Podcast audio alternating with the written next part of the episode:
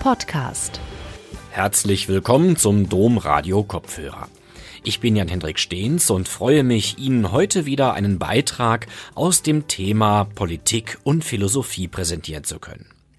Woran macht man eine gute Regierung fest? Ein bekanntes Qualitätskriterium nach Platon und Aristoteles lautet, gute Regierungen dienen den Regierten, schlechte Regierungen dienen sich selbst. Katja Gentinetta, politische Philosophin, Publizistin und Dozentin an den Universitäten St. Gallen, Zürich und Luzern, plädiert für eine sachlich begründete, differenzierende Elitenkritik. Die Tendenz mancher Eliten, sich selbst zu dienen und durch ihre vorherigen Kritiker abgelöst zu werden, schildert sie anhand eines diesbezüglich nahezu unerschöpflichen Fundus. Den französischen Revolutionen von 1789, 1830 und 1848.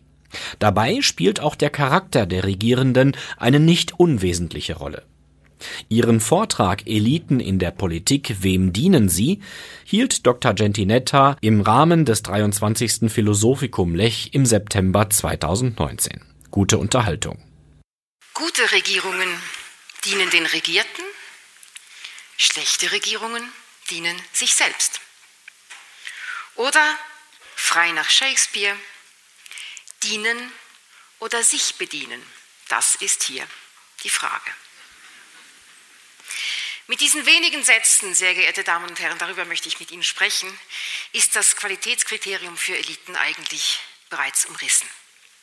Platon hat es formuliert, Aristoteles hat es ausgeführt und systematisiert. Und eigentlich könnte dieses Kriterium auch heute noch gelten. Gute Regierungen dienen den Regierten, schlechte Regierungen dienen sich selbst. Oder angewandt auf das Thema dieser Tagung, gute Eliten dienen den anderen oder dienen allen, Schlechte Eliten dienen sich selbst. Nur gilt dieses Kriterium heute noch? Beruht die Elitenkritik auf dieser Unterscheidung? Sie würden vermutlich mit mir einig gehen, dass dies bei weitem nicht immer der Fall ist. Ob es die Politiker sind, denen vorgeworfen wird, die Sorgen der einfachen Menschen nicht zu hören, die Manager, die als Abzocker verunglimpft werden oder die Wissenschaftler und Intellektuellen, die so reden, dass niemand sie versteht. Solche Urteile erfolgen in der Regel pauschal. Einzelfälle werden nicht als Einzelfälle, sondern als Anschauungsbeispiele aufgeführt. Dass der Begriff Experte oder auch die Bezeichnung Studie nicht schon zum Schimpfwort erklärt wurde oder gar zum Unwort des Jahres, wundert mich eigentlich angesichts dieser Elitenkritik. Jedenfalls hat sich ein Elitenbashing etabliert, das fast schon zum guten Ton gehört. Außerdem hat, wer Eliten anklagt, für alle Zu- und vor allem alle Missstände eine allgemein anerkannte Erklärung. Wären die Eliten nicht, müsste man im Umkehrschluss meinen, gäbe es auch die Missstände nicht. Da dies jedoch nicht der Fall wird, ist klar, dass die Elitenkritik einer Differenzierung bedarf. Soll sie denn ernst gemeint sein und vor allem ernst genommen werden? Gute Eliten dienen allen, schlechte sich selbst. Nach meiner Wahrnehmung ist dieses Kriterium im Zuge der Elitenkritik außer Blick geraten, ja irgendwie verloren gegangen. Was es damit auf sich hat, hat mich interessiert. Und bei meinen Nachforschungen bin ich auf eine Epoche gestoßen, die wir alle kennen und über die wir viel wissen, die aber, so auch für mich, für die vorliegende Frage eine beinahe unerschöpfliche Quelle darstellt. Es ist die Französische Revolution, beziehungsweise es sind die französischen Revolutionen. Die Zeit zwischen dem Sturm auf die Bastille und der bürgerlichen Revolution sind eine schier unüberblickbare Aneinanderreihung von Revolten Umstürzen, Verfassungsnovellen, die ihresgleichen sucht. Dennoch zieht sich ein Thema wie ein roter Faden durch diese Zeit. Die Ablösung alter Eliten durch ihre vorherigen Kritiker. Niemand hat diese Zeit, ihre Ereignisse, Konditionen und Folgen besser beschrieben als Alexis de Tocqueville, der französische Adelige, der geprägt von diesen Umwälzungen, weil selbst mittendrin und selbst natürlich auch Teil der Elite, nicht nur die französischen Verhältnisse aus nächster Nähe beobachtet, sondern in Folge auch die Demokratie in Amerika genauer verstehen wollte. Und daraus Schlüsse zog, die bis heute nichts an Gültigkeit eingebüßt haben. Dass er ein Zeitgenosse von Karl Marx war, die beiden liegen nur 13 Jahre auseinander, verleiht seiner Betrachtung der wirtschafts- und gesellschaftspolitischen Dynamiken eine besondere Schärfe.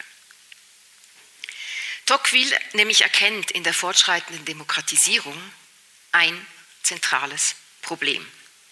Und dieses führt uns von den alten zu den neuen Eliten, nämlich Mitten in die Gegenwart. Es ist das Gleichheitsdogma als demokratische Krankheit. Hat man dieses Dogma einmal verstanden, wird rasch klar, dass es Elitenkritik nicht nur gibt, sondern geben muss. Und zwar unabhängig davon, wie sich die Eliten im Einzelfall verhalten, weil es dem Gleichheitsgebot folgend gar keine Eliten geben darf. Ich meine, dass wir heute an einem Punkt angelangt sind, wo wir von einer Gleichheitsgesellschaft sprechen können. Diese Gleichheitsgesellschaft ist zwar ein Produkt dieser fortschreitenden Demokratisierung, sie erreicht aber dennoch immer weitere Dimensionen. Dieser Entwicklung ist es geschuldet, dass ein Qualitätskriterium für Eliten weitgehend verschwunden ist und stattdessen eine ideologische wie pauschale Elitenkritik um sich greift. Weil alle gleich sind, kann es keine Eliten geben. Und wenn es sie dennoch gibt, dann ohne eigentliche Existenzberechtigung, geschweige denn Legitimation, womit sich jede qualifizierte Kritik an ihr erübrigt. Nur, es gibt keine Gesellschaft ohne Eliten. Es kann sie nicht geben, ganz einfach, weil wir nicht alle gleich sind und auch nicht gleich werden, geschweige denn gleich gemacht werden können. Es gab immer Eliten, es gibt heute Eliten und es wird sie immer geben. Eine Elitenkritik, die im Kern auf ihrer Negation beruht, schießt deshalb ins Leere. Fruchtbarer und auch angemessener wäre es, und das ist mein Postulat, auf dieses alte, ja uralte Kriterium zu setzen, wenn es um die Beurteilung von Eliten geht. Wem dienen sie? Sich selbst oder den anderen? Am Ursprung all meiner Überlegungen zu diesem Thema steht der folgende Satz von Platon, den ich bereits in verkürzter, auch einfacherer Weise weitergegeben habe, dennoch das Original. Dann ist jetzt also klar, sagt Platon, dass keine Regentschaft ihren eigenen Nutzen schafft, sondern sie schafft und gebietet, was für den Untergebenen vorteilhaft ist, indem sie den Vorteil des Schwächeren im Auge hat und nicht den des Stärkeren. Eine gute Regierung dient nicht sich selbst, sondern den Regierten und unter ihnen vor allem den Schwachen und nicht den Starken. Ich könnte hier noch viel zu Platon sagen, auch zu Glaukon, der, Sie kennen den Philosophenkönig, der dann sofort sagt, wenn du das sagst, wirst du gleich mit Hohn und Spott überworfen und angegriffen. Also die erste Platon, die erste Elitenkritik kennen wir schon bei Platon. Aber ich will gleich weiter zu Aristoteles, weil er für meine Fragestellung einschlägiger ist. Er hat, wie ich bereits gesagt habe, diesen Gedanken aufgenommen und weitergeführt und systematisiert. Sein Satz dazu lautet, soweit also die Verfassungen das Gemeinwohl berücksichtigen, sind sie im Hinblick auf das schlechthin Gerechte richtig. Diejenigen aber, die nur das Wohl der Regierenden im Auge haben, sind allesamt verfehlt und weichen von den richtigen Verfassungen ab. Ausgehend von der Unterscheidung, ob in einem Staat einer, wenige oder alle herrschen, entwirft Aristoteles im Folgenden eben diese Systematik von guten versus schlechten Regierungen, je nachdem, wem sie eben dienen. So stellt Aristoteles der Monarchie als der guten Alleinherrschaft die Tyrannei gegenüber, der Aristokratie als der guten Herrschaft der wenigen die Oligarchie und der Politie, heute würden wir sagen der Republik, als der guten Herrschaft aller die Demokratie. Dass die Demokratie zu den schlechten Verfassungen zählt, verlangt eine kurze Erklärung. Aristoteles meinte mit der Demokratie nicht einfach die Herrschaft des Volkes, sondern präziser die Herrschaft der Armen, die die Tüchtigen ausbeuten und damit den Staat zugrunde richten. Man fühlt sich ein wenig an die Forderung des bedingungslosen Grundeinkommens erinnert.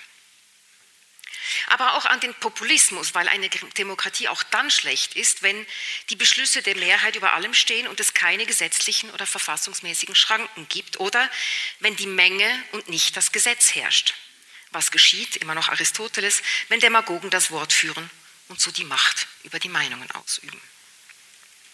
Man fühlt sich schließlich an eine überbordende Demokratie, äh, Bürokratie erinnert, denn eine Demokratie ist auch dann schlecht, wenn, und das war Aristoteles schlimmste Befürchtung, die bezahlten Beamten herrschen, die ansonsten keiner eigenen Tätigkeit nachgehen, die ihre Existenz sichern würde und deshalb vom Staatswesen abhängig sind. Soweit die Demokratie bei Aristoteles. Aristoteles spricht aber nicht einfach von schlechten Regierungen oder von Abweichungen, sondern von entachteten Regierungen. Hat man die erste Irritation ob dieses Begriffs überwunden, wird schnell klar, warum er der Richtige ist. Aristoteles ist ja bekanntlich der Meister der Kategorisierung der Natur, des Menschen, der Kultur. Er unterschied die Arten und systematisierte sie. So also auch hier. Eine gute Herrschaft qualifizierte er als Art. Eine schlechte war demzufolge eine Nichtart, eine Unart oder eben eine Entartung.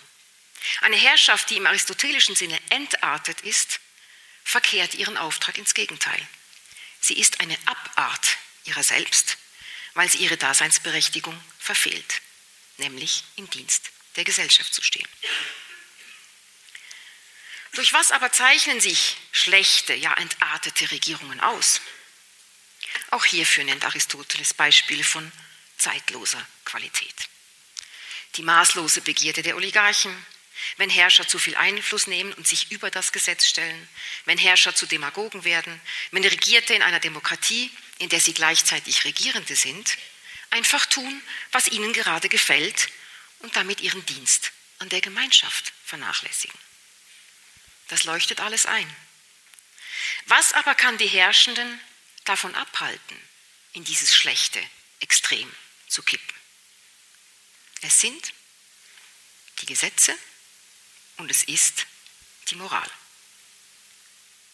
Was die Herrschaft durch Menschen angeht, machte sich Aristoteles keine Illusionen. Da auf sie kein Verlass sei, besonders wenn sie über Macht verfügen, sollten eben die Gesetze herrschen.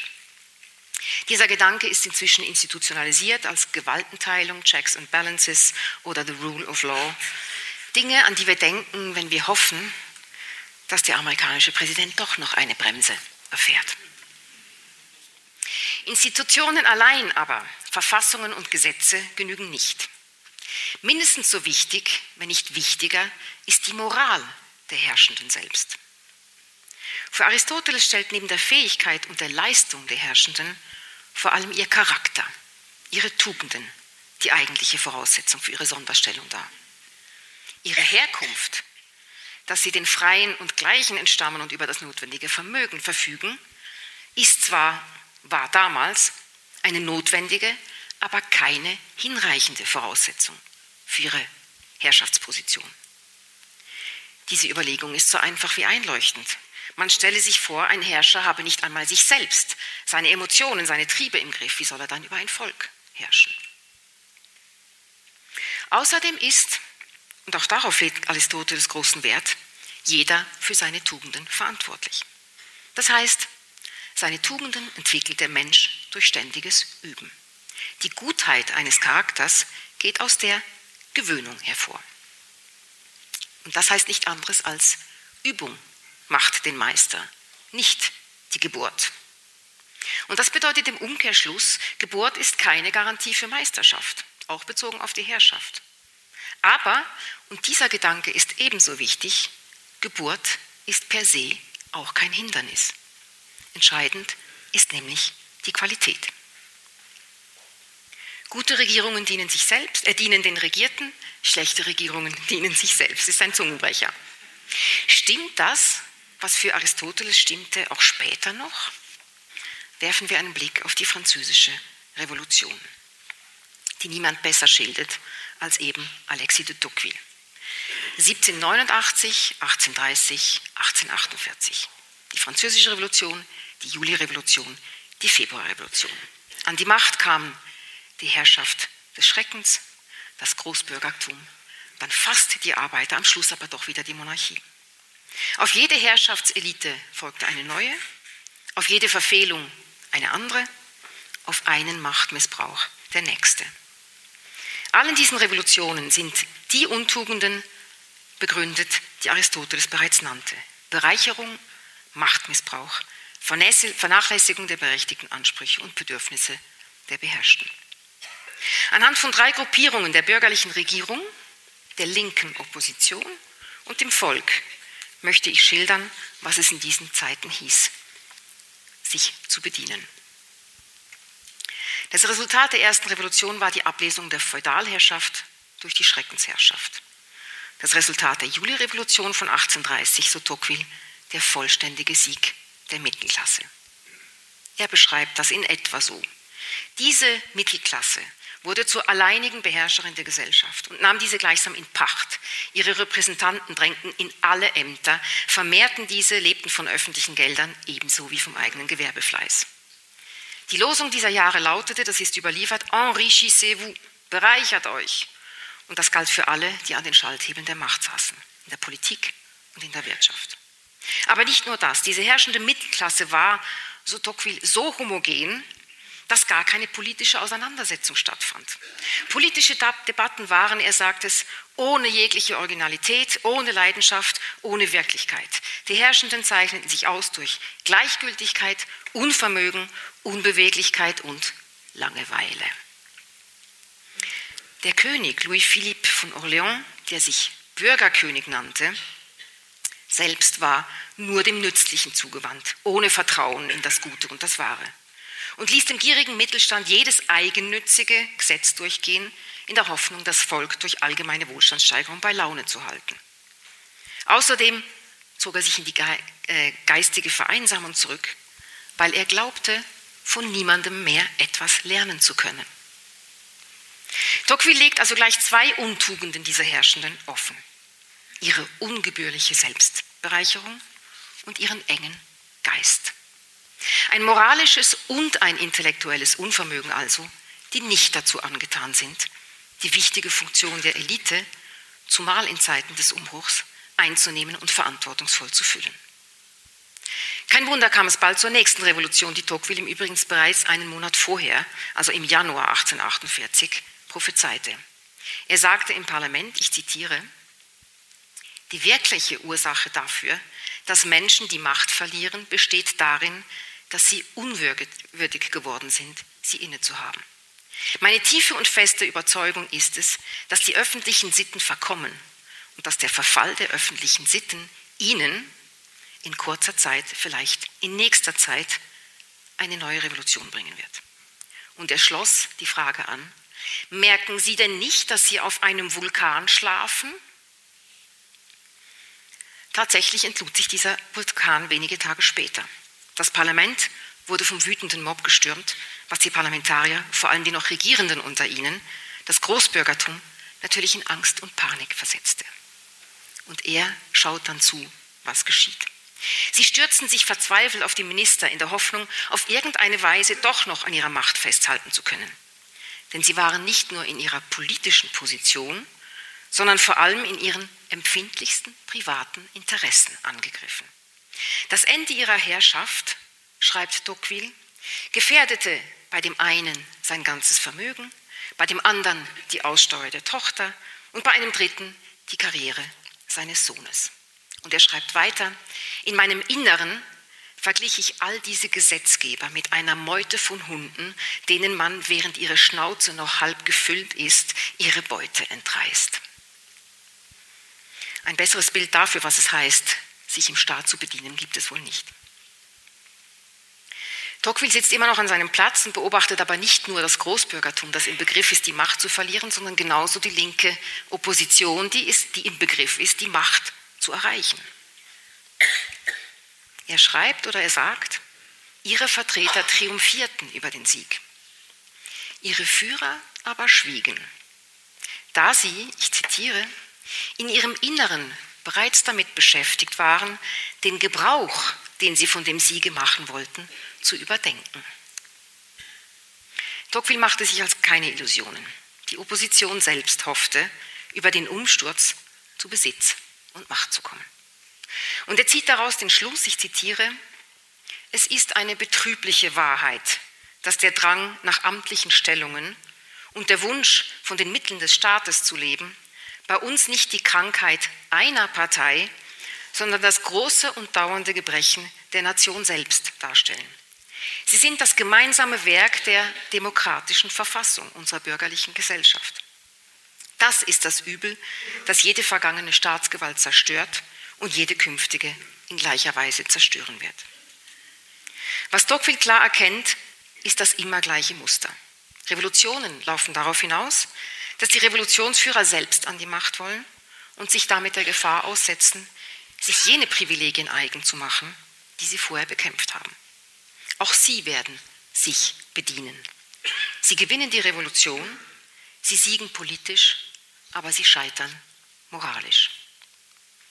Hannah Arendt wird 100 Jahre später in ihrer Analyse der Revolutionen, nicht nur der französischen, sondern auch der russischen, zum Schluss kommen, dass das Ideal der Freiheit sehr wohl am Beginn der Revolten steht, sich die Bewegung jedoch oft im Akt der Befreiung erschöpft. Am Ende siegt eben nicht die Freiheit, sondern es siegen die Befreier, die sich in dem von ihnen geschaffenen System als neue Elite etablieren. Warum aber endete diese letzte der drei Revolutionen in einem Staatsstreich und in einer neuen Monarchie? Auch hierfür hält Tocqueville noch eine letzte Anekdote bereit. Die Verfassungsdebatten dauerten an. Draußen tobten die Arbeiterkämpfe. Die Arbeiter stürmten einmal mehr das Parlament und dieses ließ sich nicht aus der Ruhe bringen, sodass die Ungeduld bei den Revolutionären anschwoll.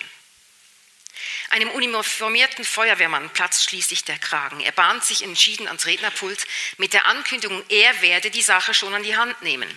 Aber so Tocqueville, da oben fiel ihm nichts ein. Die Worte blieben ihm im Munde stecken. Das Volk rief ihm zu, los Feuerwehrmann, rede.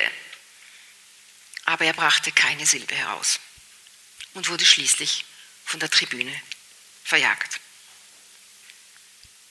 Sicher hatte dieser Feuerwehrmann allen Grund, auf eine sich selbst bedienende Elite zornig zu sein. Sicher wurde er von den Anführern angestachelt und aufgeladen, dass er sich überhaupt zu einem solchen Angriff hinreißen ließ. Ob er in seinem Innersten gewusst hätte, was er wollte und ob ihm dies tatsächlich zu seinem Vorteil gereicht hätte, wir wissen es nicht. Sicher aber wissen wir, dass ihm etwas fehlte, was erst mit der Revolution selbstverständlich geworden war und für ihn somit zu spät kam ein Mindestmaß an Bildung. Die Möglichkeit, nicht nur zu erkennen, was falsch läuft, sondern dieses auch einzuordnen und darüber zu sprechen, wenn nötig vor versammelter Menge. So war er, der arme Feuerwehrmann, endlich am Rednerpult der Republik dazu verdammt, zu schweigen und wieder den anderen zu folgen. Tocqueville schildert alle Protagonisten mit derselben analytischen Schärfe den bedauernswerten Feuerwehrmann ebenso wie seine Kollegen, mit ihren verabscheuenswürdigen Neigungen, aber auch zutiefst menschlichen Regungen. Auch von Napoleon III, dem letzten Monarchen, schreibt er, dass dieser es für absolut überflüssig hielt, sich selbst über sein Land und die Welt da draußen zu unterrichten. Er interessierte sich nicht, er informierte sich nicht, er scherte sich um keine Fakten, auch das kommt uns bekannt vor, oder Zusammenhänge, sondern hing nur seinen Machtfantasien nach und bewies dabei nicht einmal intuitives Geschick. Überheblichkeit liegt Tocqueville fern und dennoch wertet er. Partei nimmt er nicht einfach für die Schwachen und er bezieht nicht einfach Position gegen die Starken. Richtschnur seiner Bewertung ist, wie bereits bei Aristoteles, vor allem die Art und Weise, der Charakter, wie dieser Charakter durch das Beigemisch von Macht zum Tragen kommt. Dienen oder sich bedienen, das war, wie die Ereignisse zeigen, hier keine Frage. Wer konnte, bediente sich und zwar nach Kräften. Zurück blieb etwas anderes. Eine dumpfe Unzufriedenheit, wie Tocqueville es nennen wird. Bereits für Aristoteles war die falsch verstandene Gleichheit ein möglicher Auslöser für die Pervertierung eines Herrschaftssystems. Sie kann sich in allen Herrschaftsformen entwickeln. In einer Monarchie und Aristokratie wenn die Herrschenden aufgrund ihrer Überlegenheit meinen, sie können sich alle Rechte herausnehmen. Aber auch in einer Demokratie, wenn das Volk meint, aus gleichen Bürgerrechten Gleichheit überhaupt, also auch in Macht und Besitz abzuleiten. Im Zuge der Französischen Revolution wurde, nur zur Erinnerung, die Gleichheit vor dem Gesetz erwirkt, wenn auch nicht für die Frauen die allgemeine Bildung eingeführt, jedem Bürger die Freiheit gegeben, Verfassung und Gesetze wurden von immer breiteren zusammengesetzten Parlamentskammern vorgeschlagen, beraten und beschlossen. Der König war nur noch dazu da, die Unterschrift zu geben. Für Tocqueville war deshalb klar, dass nach der bürgerlichen Revolution von 1848 eigentlich nichts mehr übrig blieb, gegen das zu kämpfen sich lohnte. Ich zitiere, Nachdem die Monarchie verschwunden war, erschien das Schlachtfeld leer. Das Volk erkannte nicht mehr deutlich, welche Feinde ihm noch zu bekämpfen bleiben. Seinem früheren Hass fehlte es nun an einem Objekt. Er zweifelte jedoch nicht daran, dass sich ein Objekt finden würde. Und er wusste auch welches. Weil die Welt trotz Freiheit nicht gleicher aussah, musste sich der Blick auf das richten, was noch ungleich war. Reichtum und Besitz. 1848 war ja nicht nur das Jahr der Februarrevolution in Paris, sondern auch das, das des Erscheinens des kommunistischen Manifests. Auch die Pariser Revolution war von Arbeiterkämpfen bestimmt. Sie forderten eine Arbeitsordnung, ein Arbeitsministerium, die Besteuerung der Reichen und ein Recht auf Arbeit. In einer Grundsatzrede in der Kammer wandte sich Tocqueville gegen ein solches Recht auf Arbeit und erläuterte dabei den Unterschied zwischen Demokratie und Sozialismus. Demokratie und Sozialismus sind nicht solidarisch miteinander, sagte er. Es sind nicht verschiedene, sondern entgegengesetzte Dinge. Demokratie und Sozialismus hängen nur in einem Wort zusammen, in der Gleichheit. Aber bemerken Sie den Unterschied. Die Demokratie will die Gleichheit in der Freiheit, der Sozialismus will die Gleichheit in Behinderung und Knechtschaft. Für Tocqueville zeichnete sich immer deutlicher ab, dass der Sozialismus das wesentliche Charaktermerkmal der Februarrevolution und die furchtbare Erinnerung an sie bleiben würden. Und dass die Republik nicht das Ziel, sondern nur das Mittel zur Erreichung der höher gesteckten Ziele sei. Der Ruf nach Gleichheit, dies seine Prophezeiung, endet zwangsläufig im Drang zur Gleichmacherei die unweigerlich über den Weg des üblen Neids führt, der die Menschen mit dumpfer Unzufriedenheit erfüllt. Ja, da leben wir nun, aller Rechte und Freiheiten zum Trotz, in dumpfer Unzufriedenheit. Die politische Gleichheit ist weitestgehend durchgesetzt. Das demokratische Prinzip ist zum grundlegenden Prinzip überhaupt geworden. Begründet werden muss nicht mehr diese Regel, sondern die Abweichung davon. Zwei aktuelle Abweichungen, die politisch, wenn auch teilweise noch theoretisch diskutiert werden, sind, nur um zwei Beispiele zu geben, der Ausschluss von ansässigen Ausländerinnen und Ausländern vom allgemeinen Wahl- und Stimmrecht oder die Nichtgewährung einer generellen Niederlassungsfreiheit. Beide Postulate werden im Kontext der gestiegenen Migrationsbewegung diskutiert und sind zu Recht umstritten. Ihre Begründung jedenfalls verweist auch klar auf die Vorstellung, einer Gleichheitsgesellschaft, die auch zwischen Bürgern und Nichtbürgern eines Staates nicht mehr unterscheidet. Zusätzlich zu dieser erkämpften Rechtsgleichheit, mit den genannten Ausnahmen als Beispiel, wird die Chancengleichheit angestrebt, wenn auch noch nicht überall realisiert.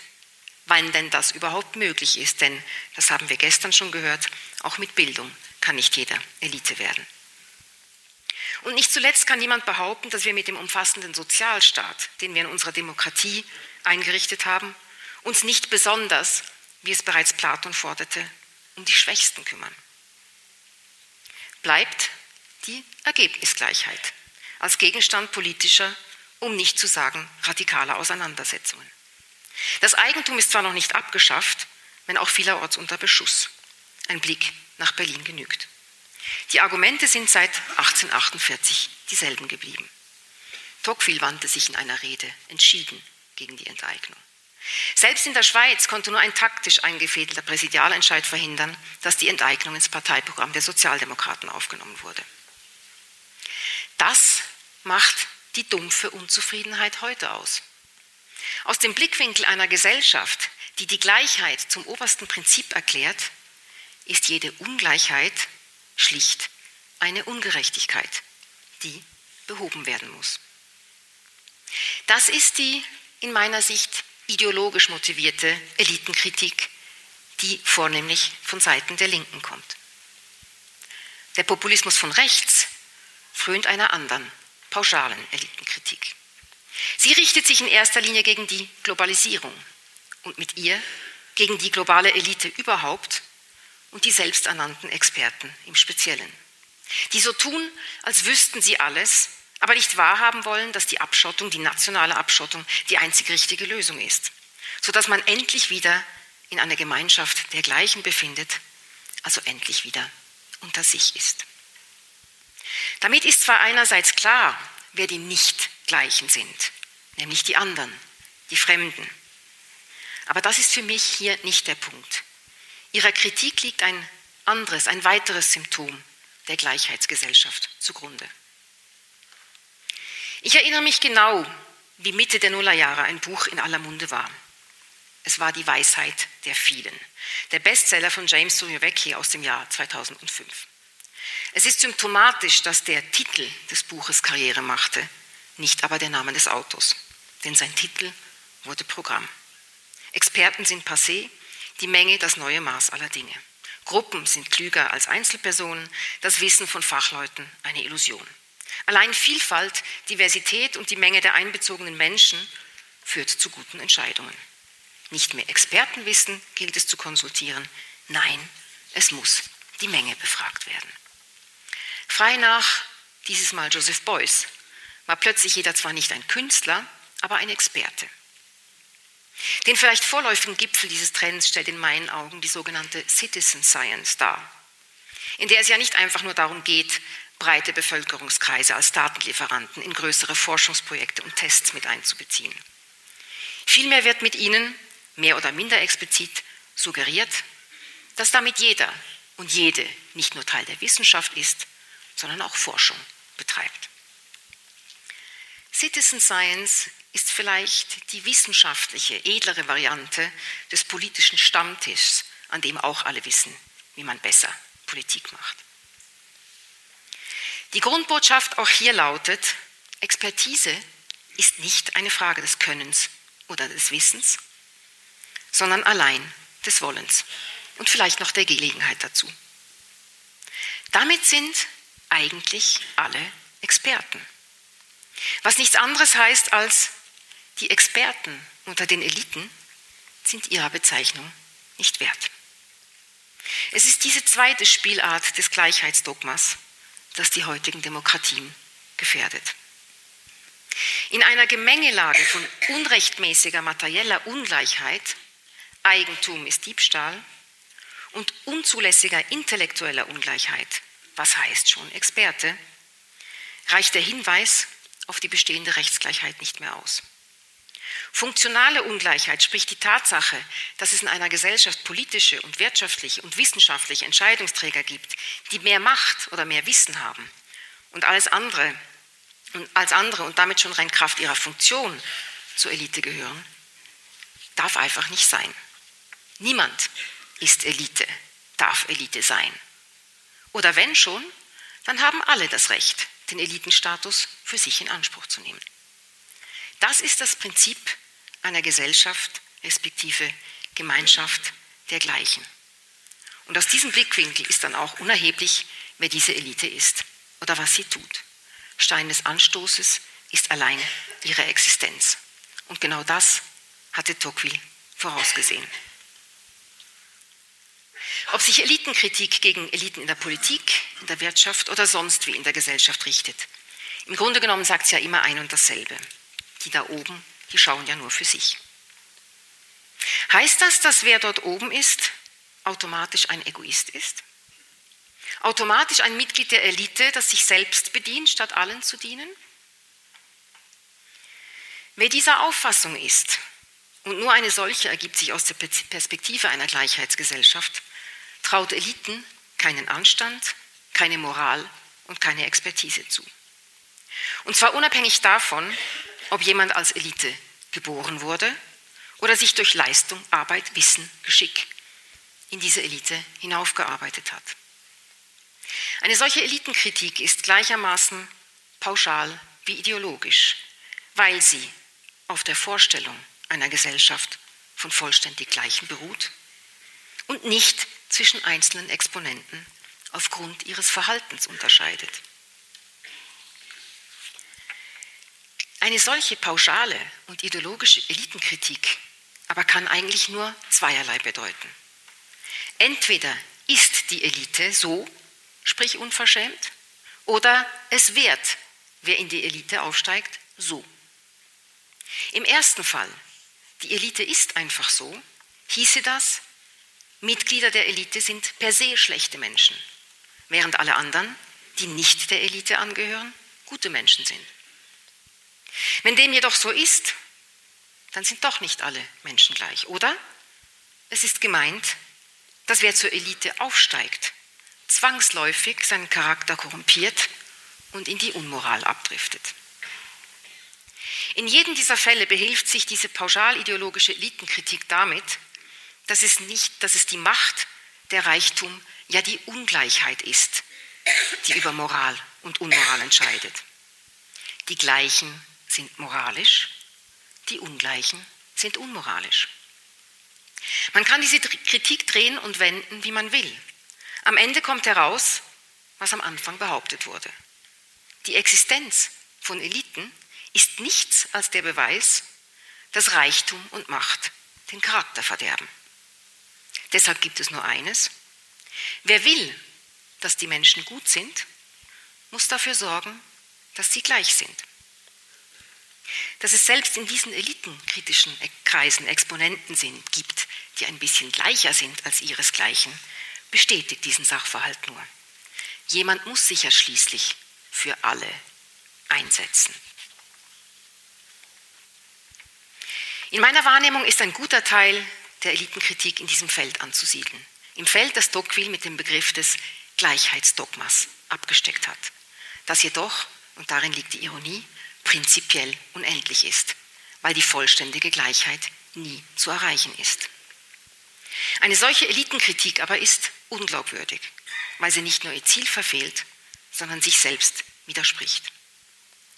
Fruchtbarer wäre es zu fragen, wer von denen, die da oben sind, nur für sich schauen und inwiefern. Ein solcher Zugriff ließe immerhin die Möglichkeit offen, dass es da oben auch Menschen geben kann, die nicht sich bedienen, sondern ihren Dienst an der Gesellschaft leisten. Erst damit würde anerkannt, dass es auch eine anständige Elite geben kann. Eine solche Kritik wäre sachlich begründete Elitenkritik. Es wäre eine Elitenkritik, die nicht die Elite kritisiert, sondern bestimmte Exponenten dieser Elite aufgrund ihres spezifischen moralischen oder eben unmoralischen Verhaltens beziehungsweise des Charakters, wie Aristoteles das wollte. Und genauso wie Tocqueville es geschildert hat. Dann im Übrigen würden alle Menschen gleich behandelt, sprich beurteilt, nämlich nicht nach ihrem Status, sondern nach ihrer Tat, ob sie eben dienen oder sich bedienen. Ein letzter Gedanke noch. Wie wäre eigentlich eine Gleichheitsgesellschaft zu realisieren?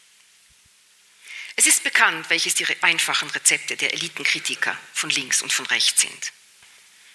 Es braucht aber wenig Fantasie, damit zu rechnen, dass auch sie sich von den Privilegien der Macht verführen ließen und ihre Lösungen ganz sicher nicht, wie es bereits Platon und Aristoteles gefordert hatten, zum Wohle aller wären.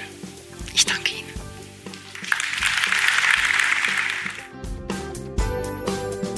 Domradio Kopfhörer. Weitere Informationen finden Sie auf domradio.de.